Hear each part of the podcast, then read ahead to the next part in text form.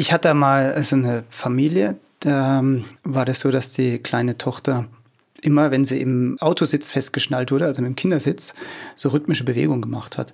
Schon ganz früh. Und dann haben die immer gefragt, was steckt denn so dahinter?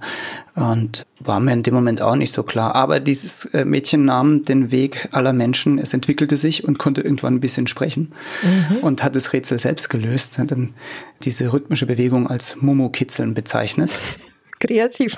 Sehr kreativ. Und dann wussten wir, worum es eigentlich ging, nämlich um frühkindliche Masturbation. Es ist ja tatsächlich ein Thema, was Eltern sehr beschäftigt und auch natürlich unsere Berufe, wo wir mit dabei sind. Ja, hallo liebe Eltern. Wir begrüßen euch zu einer neuen Folge von unserem Podcast. Ausbalanciert. Gesund und gelassen durch den Familienalltag. Und hallo lieber Philipp, der mir heute wieder gegenübersteht. Philipp ist der Kinder- und Jugendmediziner in unserem Part. Mhm, und ich spreche wieder mit Sabine, Kita-Beraterin und Familientherapeutin. Und wir sprechen ja heute über das spannende Thema Kinder und Sexualität.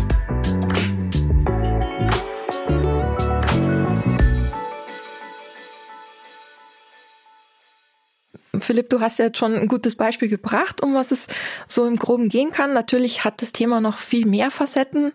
Was ist jetzt mit den berühmten Doktorspielen in Anführungsstrichen? Müsst ihr euch da Gedanken machen, worauf müsst ihr achten?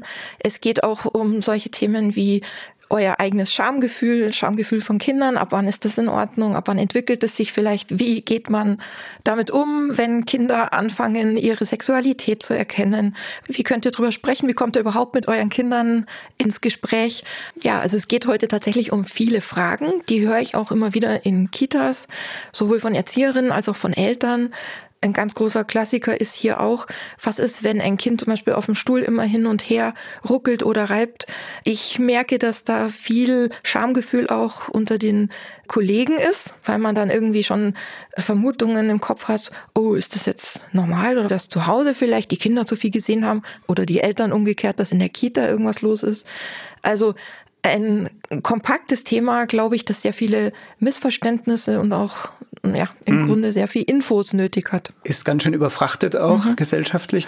Und was ich mal faszinierend finde, der Mensch ist ab Geburt bis zum Tod natürlich ein sexuelles Wesen. Mhm. Aber da sind zum Beispiel manche Mütter völlig verblüfft, wenn sie die Windel aufmachen und ihr drei Monate alter Säugling hat ein irrigiertes Glied. Dann fragen sie immer, ob das normal ist. Also man sieht schon, gibt es einiges zu besprechen. Ja, genau. Und Sexualität ist ja irgendwie auch sehr eine Definitionsfrage. Also wir Erwachsene mhm. sehen das ganz klar mit mhm. unserer Brille, was wir darunter verstehen. Und für Kinder ist es eben ganz was anderes. Aber ich sehe schon, bevor wir uns jetzt schon richtig so in die Diskussion reinwursteln, würde ich vorschlagen, spiele ich jetzt mal doch den Ball an den Bernd, der uns ein paar Fakten dazu liefert. Vielen Dank, Sabine. Also kindliche Sexualität hat nichts mit sexuellem Verhalten aus Erwachsenensicht zu tun. Das haben wir ja gerade schon gehört. Es geht eher um eine Erfahrung mit allen Sinnen, ein körperliches Wohlgefühl. Babys unterscheiden nämlich noch nicht zwischen Schmusen, Streicheln, Küssen auf den Bauch, Nacktsein und genitaler Sexualität. Auch bei Kleinkindern ist das noch so. Sie wollen voller Neugier ihren Körper entdecken und begreifen dazu auch ihre Genitalien. Übrigens, das hat Philipp auch gerade schon gesagt, schon im Mutterleib und wenige Monate nach der Geburt zeigen Kinder sexuelle Reaktionen. Bei kleinen Jungen sind es dann etwa Erektionen, zum Beispiel beim Schlafen, Saugen oder auch bei Anspannung. Bei Mädchen ist das schwerer zu sehen. Im Kindergarten werden die Genitalien auch gezielt angefasst, um sich wohlzufühlen oder sich zu entspannen. Wenig später werden andere Kinder interessanter. Jungen und Mädchen spielen die sogenannten Doktorspiele. Obwohl, das läuft heute unter dem Begriff Körper Erkundungsspiele oder körperliche Wahrnehmungsspiele. Eben noch war kindliche Sexualität spontan und unbefangen und plötzlich schließt sich euer Kind in der Toilette ein, wenn es groß muss. Die eigene Privatsphäre wird abgesteckt, das Schamgefühl entwickelt sich und gewinnt schließlich im Grundschulalter die Oberhand. Plötzlich sind die sexuellen Erkundungen von einem auf den anderen Tag passé. Und das hatten wir schon in der Entwicklungsfolge, die Abgrenzung von den Eltern beginnt. Gleichaltrige werden wichtiger. Jungs und Mädchen bleiben immer häufiger unter sich, das andere Geschlecht ist interessant, aber blöd. Die Pubertät klopft an. Eure Kinder machen dann körperlich einen Sprung, sie werden geschlechtsreif. Wer jetzt denkt, nun ist Zeit für Aufklärung, der irrt. Denn die vielleicht für viele unangenehmen Fragen kommen schon viel, viel früher. Und damit zurück zu euch, Sabine und Philipp. Ja, vielen Dank. Also die unangenehmen Fragen, die hast du ja schon erwähnt, die kommen für manche Eltern tatsächlich ja auch ganz früh schon so im Kita-Alter, mhm. weil da einfach so Situationen auftreten. Interessant ist ja auch, dass Kinder ja sehr früh teilweise in die Kita gehen. Das geht ja je nach Einrichtung schon manchmal mit einem halben Jahr. Und das ist ja noch eine Phase, wo die Säuglinge einfach viel Zuneigung brauchen. Und da kommen dann schon Dinge zu tragen, die wir eigentlich sonst vielleicht selber mitbekommen hätten, sodass dann eben diese Überraschungsmomente auftreten. Ach, mein Kind hat plötzlich eine Erektion oder saugt so intensiv und was auch immer dann so an Fragen tatsächlich auch an mich gestellt wird. Und zwar immer mit der, du hast es auch schon angedeutet, mit diesem was Hintergrund, da ist nicht, das normal, ja. ja, ist das normal? Und so, da, da denke ich, kann man wirklich ganz viel beruhigen auch, indem man einfach sagt, mhm. es ist eben so, von Anfang an sind wir gefühlige, sensible äh, Menschen und wir haben Sexualorgane und natürlich empfinden wir dann auch Sexualität. Tatsächlich. Also es ist ja auch interessant, habe ich mir gerade überlegt, was wünschen wir uns von unseren Kindern, für unsere Kinder? Im Grunde, dass sie ein positives Gefühl zu ihrem Körper entwickeln, dann, dass sie ganz wichtig, finde ich, Worte haben für alle Körperteile, mhm. also dass sie das auch ausdrücken können und dürfen. Und im Grunde, dass sie logischerweise dann auch Nein sagen können oder sagen können, wenn ihnen was unangenehm ist. Eigentlich ist es auf die drei Sachen reduziert. Und eigentlich glaube ich immer, dass es von Natur aus auch so laufen würde. Stimmt. Wenn da nicht Stimmt. wieder äh, jemand dazwischen krätscht. Wir haben das schon im Infoblock vom Bernd gehört. Das ist natürlich so, dass dass auch in diesem Themenbereich der Mensch verschiedene Entwicklungsstadien durchläuft, um dann dahin zu kommen, äh, wo er letztlich hingehört, nämlich zur Reproduktion, äh, ja. biologisch betrachtet. Aber da ist auch, finde ich, sehr wichtig, was man an, für ein Gefühl für den eigenen Körper hat. Das legt man ja sehr früh an. Mhm. Nochmal, um das, auf das zurückzukommen, ich denke, dass es ganz entscheidend ist, äh, was Kinder dann erleben an der Reaktion der Erwachsenen ob die entspannt sind, ob das okay ist oder nicht okay ist, oder ob eine ganz große Aufregung quasi daraus entsteht, egal um was es geht. Mhm, ähm, ich, mir ist jetzt gerade zum Beispiel gekommen, als meine äh, Kinder äh, früh Fußball gespielt haben, da war das häufig so, dass wenn die Jungs alle auf dem Feld standen, äh, drei, vierjährige, und dann irgendwie aufgeregt waren, jetzt ist ein Fußballspiel, dann haben die halt oft alle irgendwie ihre Hände in den Hosen drin gehabt. Und alle gucken ganz entsetzt zu. Und das ist aber im Grunde ja der Versuch, ein gutes Gefühl zu erzeugen in einer Spannungssituation, nichts weiter. Mhm. Und wir Erwachsene sind irgendwie total, ähm, ja, schockiert und denken, Gottes Willen, was, was machen die denn da? Oder Hand aus der Hose und so. Und ich finde es interessant zu überlegen, wo ist die Grenze? Ja? Also wann zum Beispiel mhm. kann man denn auch mal sagen, das passt jetzt nicht? Mhm. Weil ich finde, das mhm. kann man sagen. Mhm. Und finde es halt ganz entscheidend, dass wir Erwachsene selber uns fragen, wo ist denn unser Schamgefühl oder was ist uns wichtig? Und wenn wir das den Kindern authentisch rüberbringen, dann können wir ja auch irgendwie sagen, du, das passt jetzt gerade nicht. Hm. Tatsächlich ist so, dass, finde ich, genauso agieren sollte. Wenn die Kinder eben zum Beispiel anfangen mit der, mit der Selbstbefriedigung. Mhm. Das ist was Normales, Physiologisches. Das ist auch nicht zu beanstanden. Das sage ich den Eltern auch immer, ist völlig in Ordnung, dass man sagt, hier, das gehört dazu. Mhm. Mach das nur, wenn es dir gefällt. Aber mhm wir machen das nicht beim Essenstisch in der Runde mhm. oder nicht im Schwimmbad am Sprungbrett oder wo auch immer mhm. das den, den Kindern einfällt. Das ist ja manchmal absurd, wo denen das gerade einfällt. Denkt man, wie kommen die jetzt auf diese Idee? Aber das ist die, unsere Erziehungsaufgabe, die wir dann leisten, dass wir einfach unsere kulturellen Normen weitergeben. Und das kann man durchaus sagen. Spannend wird's immer dann, wenn es überhand nimmt. Das mhm. heißt, wenn die Kinder nicht mehr aufhören mhm. oder soziale Interaktion unterbrechen, um das zu machen, dann kann man intervenieren und, äh, und schauen, wie man da eine Hilfestellung gibt. Das stimmt. Ich denke, man kann auch wirklich sagen, das ist was Privates und das begründen kann. Schau, wir gehen ja auch auf die Toilette und da macht jeder die Tür zu oder kann auch absperren, je nachdem, wie viel Privatheit man will.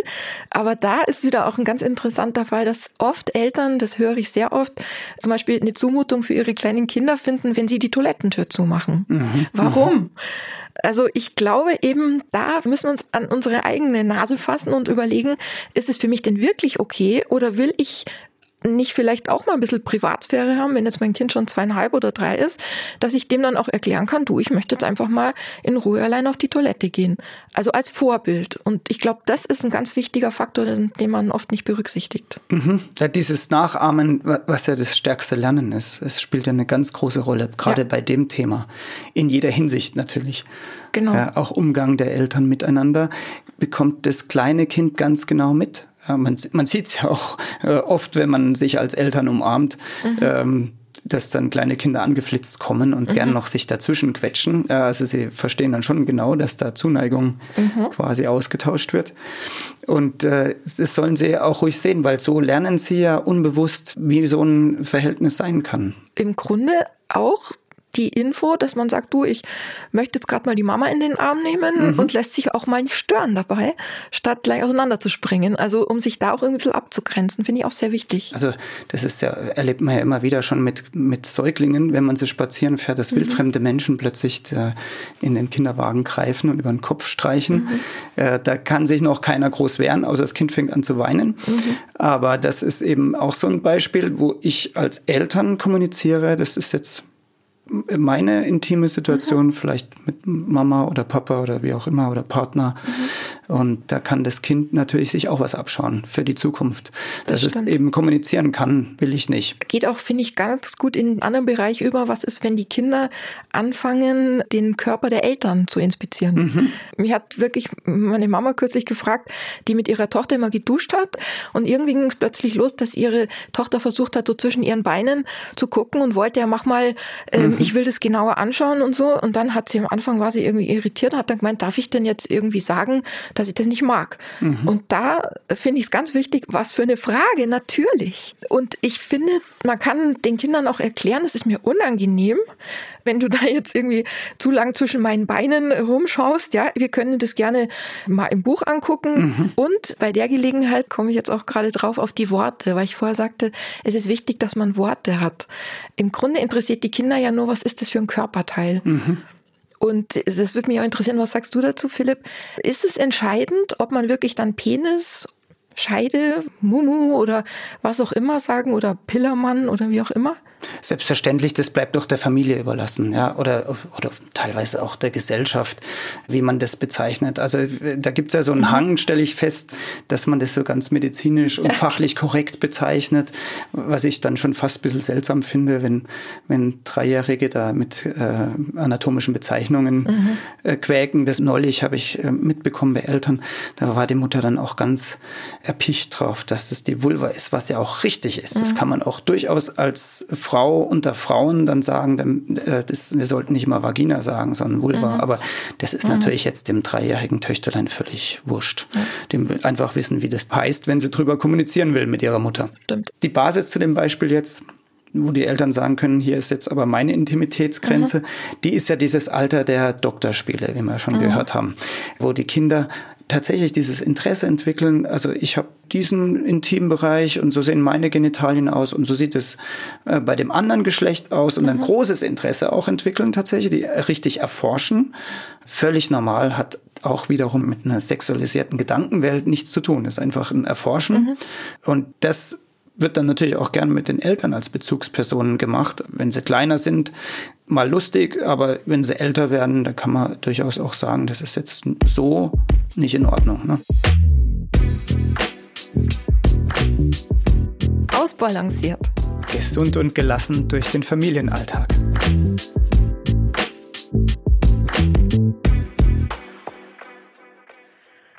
Ja, Thema Doktorspiele finde ich auch sehr interessant.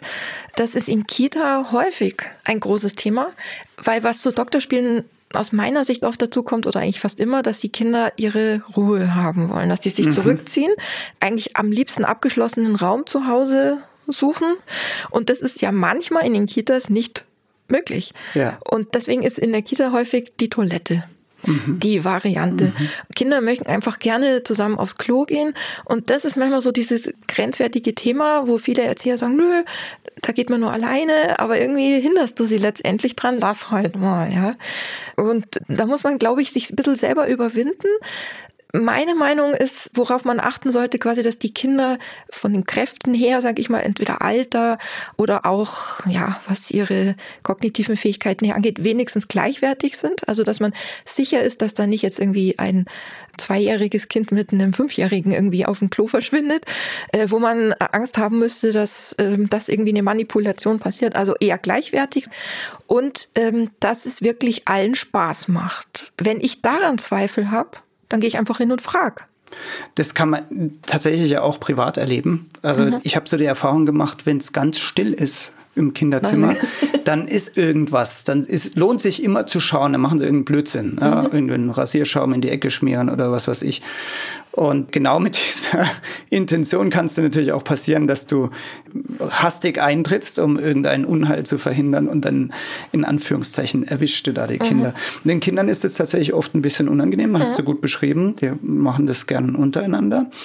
Und wir als Eltern müssen dann eben auch nicht irgendwie komisch berührt sein oder verblüfft. Und wenn die Kriterien, die du gerade genannt hast, eingehalten sind, dann darf man sich auch relativ kommentarlos wieder zurückziehen als Eltern. Man hat ja dann festgestellt, dass es doch nicht der Rasierschaum in der Ecke ist. ich meine, auch die Frage dann an, an die Kinder zum Beispiel, ah, okay, ich sehe schon, ihr spielt gerade. Wollt ihr alleine sein oder will jemand rauskommen?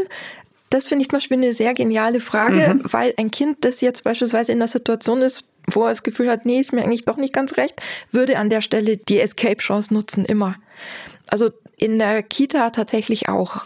Was mir da gerade einfällt, das ist äh, völlig normal, dass ein Junge mal sich Kleider anziehen will mhm. oder auch mal die Fingernägel lackieren will, gerade so in diesem Kindergarten, Kleinkindalter mhm. Äh, und vice versa. Ne?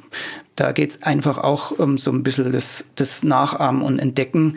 Dann wird natürlich auch mal sowas ausprobiert. Wobei ja häufig die Kinder jetzt in kleinerem Alter sozusagen ganz viel, wenn man sie fragt, was sind Jungs und was sind Mädchen, dann machen sie es oft an Äußerlichkeiten tatsächlich fest und sagen, ja, die haben Kleider an oder die haben Hosen an.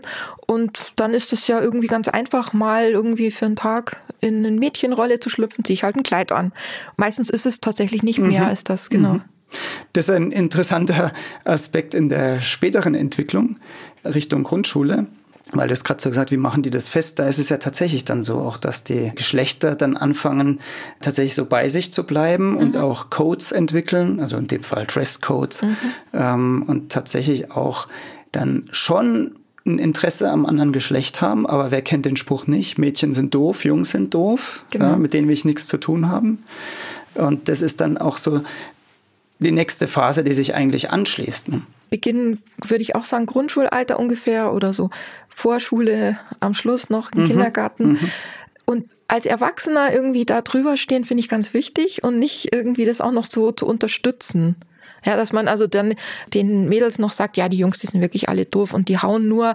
Also das ist ja dieses Klischeehafte, aber im Grunde, ja, es akzeptieren wohlwollend, ohne noch tatsächlich mit reinzugehen.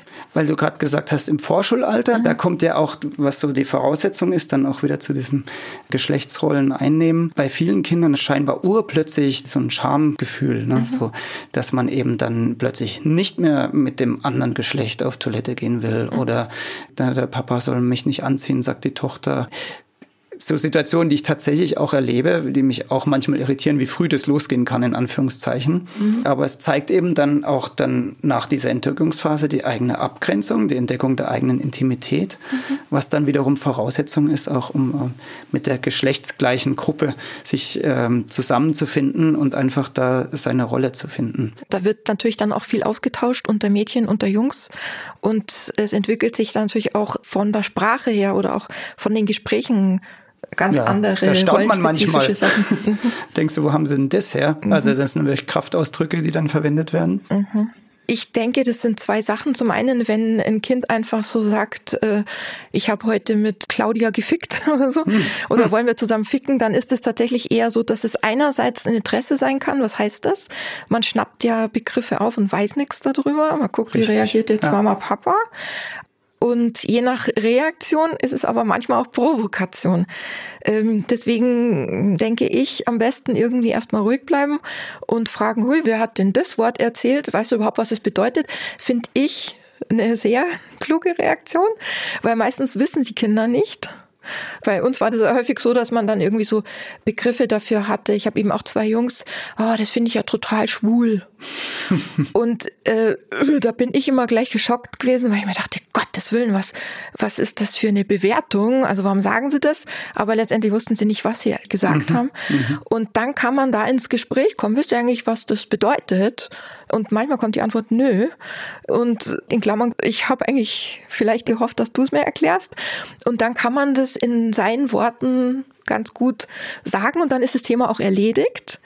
Wenn man aber so völlig erschrocken reagiert und sagt, was, das heißt, du sagst, das will ich hier zu Hause nicht hören und das sollst du jetzt nicht sagen, geht es eben manchmal in die Aufmerksamkeitsfallentaktik, ja, dass man irgendwie weiß, bestimmte Begriffe das ist ja im Grunde auch das Gleiche wie mit, also solche Kraftausdrücke wie mit du Arschloch, sagt man ja dann letztendlich auch, weil mhm. man weiß, dass man ganz viel Aufmerksamkeit mhm. erregt damit. Genau, und oft ist ja der, der Hang auch noch dann da zu denken, muss ich jetzt mal äh, Aufklärungsgespräch starten oder ja. und da kann man ja schon äh, einfach so sagen, die, die erste Aufklärung findet ja viel früher statt. Gerade ja. wenn im Kindergarten äh, schwangere Mütter auftauchen oder sogar die eigene Mutter ein Geschwister erwartet, dann ist natürlich das Thema da und dann kommt ja auch die Frage. Also bei meinen Kindern war das natürlich im gewissen Alter so. Gut, bei drei Kindern äh, gab es natürlich dann immer was für die Älteren sowieso zu schauen, also Anlass die Frage zu stellen. Und äh, eigentlich geht es nur um eine Antwort. Also die Kinder ja. wollen dann eine Antwort, mhm. damit sie wissen, woher das ist, das kann man ganz offen und sachlich sagen. Und da sind wir wieder auch bei diesem Thema unserer Brille. Damit ist es für die meisten Kleinkinder sogar erledigt. schon erledigt. Ja. Und alles drumherum, was wir so im Kopf haben, äh, spielt gar keine Rolle, sondern ist die Erklärung. Und deswegen braucht es auch nicht den Umweg über den Storch, und darf einfach sagen, wie es ist. Und ähm, dann hat man schon mal eine Grundlage für später gesetzt. Genau. Und natürlich wir dann das noch mal ein bisschen genauer ausführen sollten. Ja, das ist tatsächlich auch meine Erfahrung, dass man sich so unter Druck gesetzt fühlt, oh Gott, was muss, muss ich hier alles erzählen von Adam bis Eva? Und es ist eigentlich nur ein Satz. Also auf die Frage, ähm, wie kommt denn eigentlich ein Baby aus dem Bauch? Antwort, das kommt einfach aus der Scheide raus. Mhm.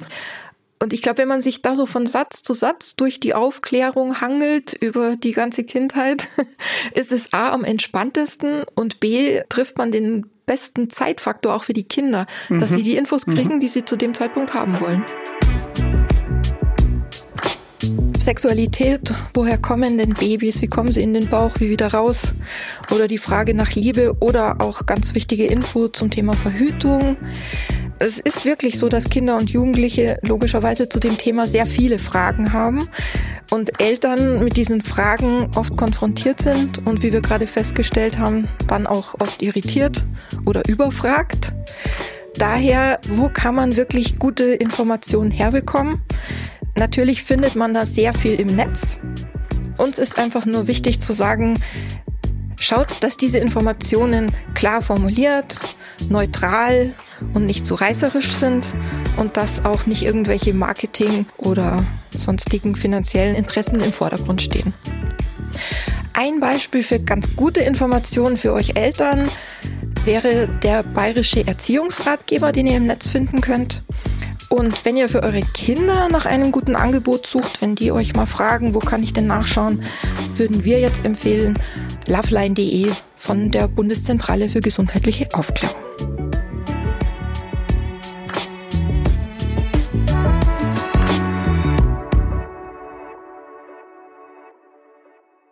Wichtig finde ich immer, wenn es ein Angebot gibt und die Kinder wissen, sie können darauf zurückgreifen. Ja. Wir haben ein wunderbares bebildertes Buch vom Stil äh, eher noch so 70er Jahre, mhm. wo schöne Zeichnungen drin sind und netter Text für die Kinder.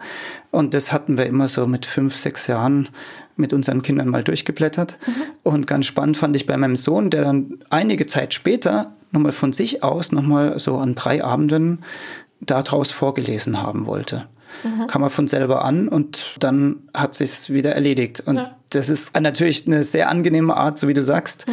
Was man aber auch erleben kann, ist, dass äh, man mitten im intimen Akt ist als Eltern, plötzlich geht die Tür auf ein Kind steht da. Der Albtraum aller Eltern. ja. Da habe ich in so einem Ratgeber ganz nett gelesen, also Kinder sollten, das ist eine intime Situation und die sollten da keinesfalls dabei sein sicherlich in der Stimmt, Intention, ja. dass man das Mhm. nicht bewusst machen sollte. Nicht, Ja. dass jemand meint, wir müssen unsere Kinder ganz frei aufklären und Ja. zeigen mal in der Küche, wie das funktioniert. Aber ich glaube, es gibt genug Geschichten, wo Eltern, kriege ich jedenfalls in der Sprechstunde immer wieder gefragt, ob jetzt das Kind einen Schaden hat, unbeabsichtigt ertappt wurden. Mhm. Und da ist immer die Frage, wie gehe ich damit um? Und da tatsächlich ist es im Grunde das Gleiche, dass man einfach den Kindern erklärt, oh, ähm, wir wollten gerade unsere Ruhe haben. Das wollen die Kinder ja auch, was wir gerade als Beispiel hatten mit den Doktorspielen, das akzeptieren die total. Und wenn es äh, wirklich jetzt was gäbe, weil du gerade sagst zum Thema Traumatisieren, da haben Eltern dann oft Angst, was ist aber, wenn die Kinder uns stöhnen hören, dann denken die doch, Gott, da ist irgendwas Schlimmes. Dann kann man das wirklich auch ganz faktisch erklären und sagen, du, so Geräusche machen einfach Erwachsene manchmal, wenn die ganz kuschelig zusammen sind, zum Beispiel. Und mit der Erklärung können Kinder prima leben. Und das, was wir vorher gesagt haben, Fragen beantworten, wenn es Fragen gibt. Und wenn es keine Fragen gibt, dann gibt es keine Fragen. Dann ist gut, Und genau. ich glaube, zum Thema Fragen, das hast du vorher ja auch irgendwie schon gesagt, da geht es eigentlich eher um die Atmosphäre zu Hause.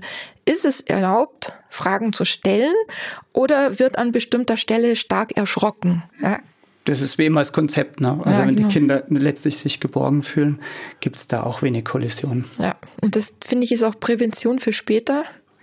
Weil ich denke, so in der Pubertät, da werden ja die Themen nicht mehr mit den Eltern besprochen, gar nicht mehr, sondern mit den, äh, mit den Gleichaltrigen.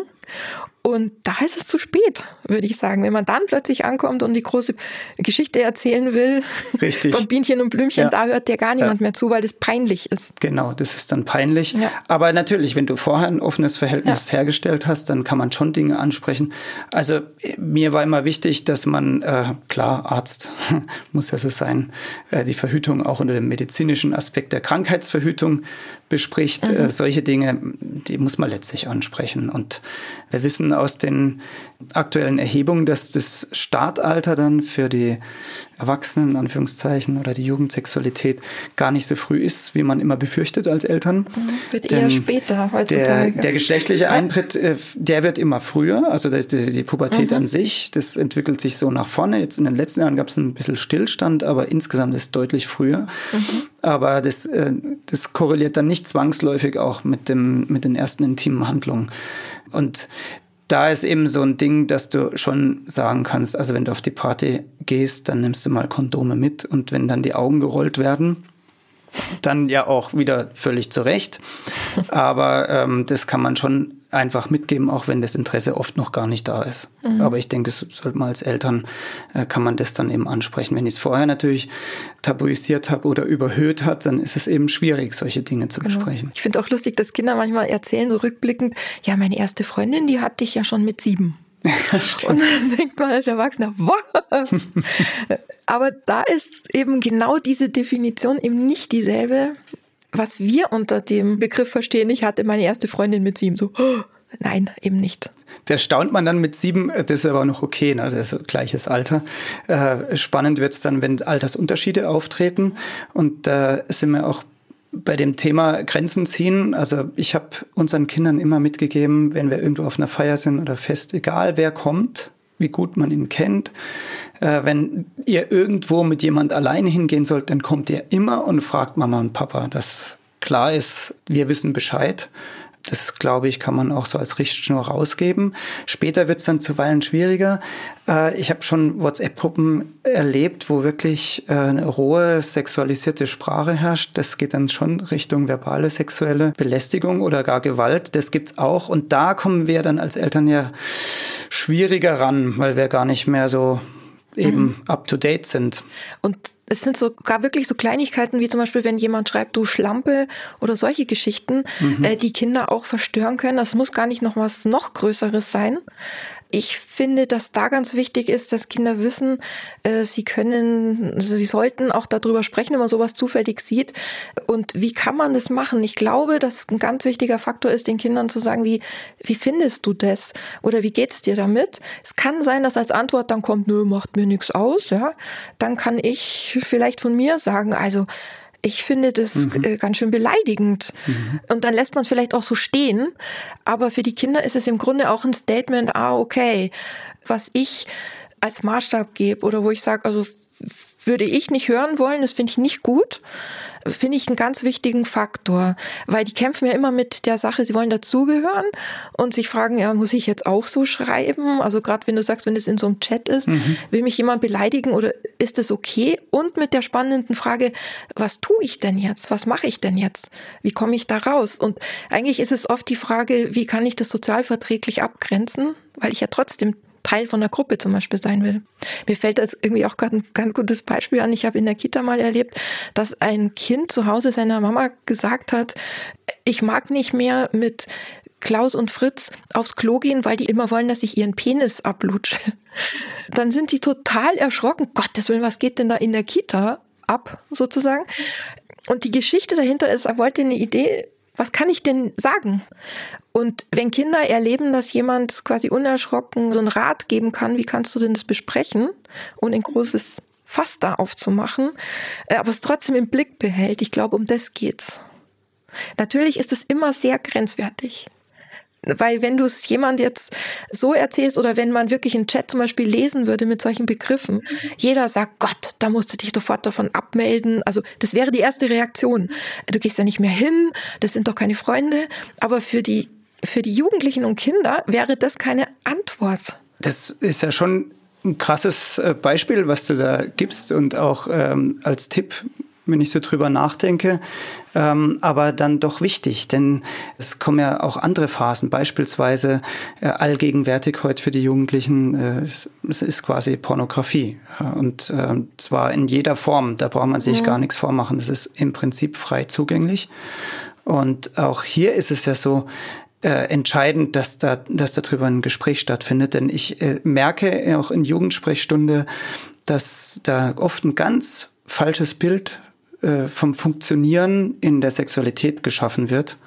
Ganz mechanistisches, ähm, was sehr schade ist. Und da ist eben wichtig, dass man einfach darüber spricht. Das wird ähm, nicht helfen, es in äh, Bauschenbogen zu verdammen. Am Ende aufgeklärt ist jeder irgendwann. Die Frage ist nur, wie und durch was. Genau. Ja, damit sind wir schon wieder am Ende dieser wie ich finde, sehr spannenden Folge. Wir haben jetzt ganz schön was zusammengetragen und besprochen zur kindlichen Sexualität, aber es ist natürlich bei weitem nicht alles, was es dazu zu finden gibt.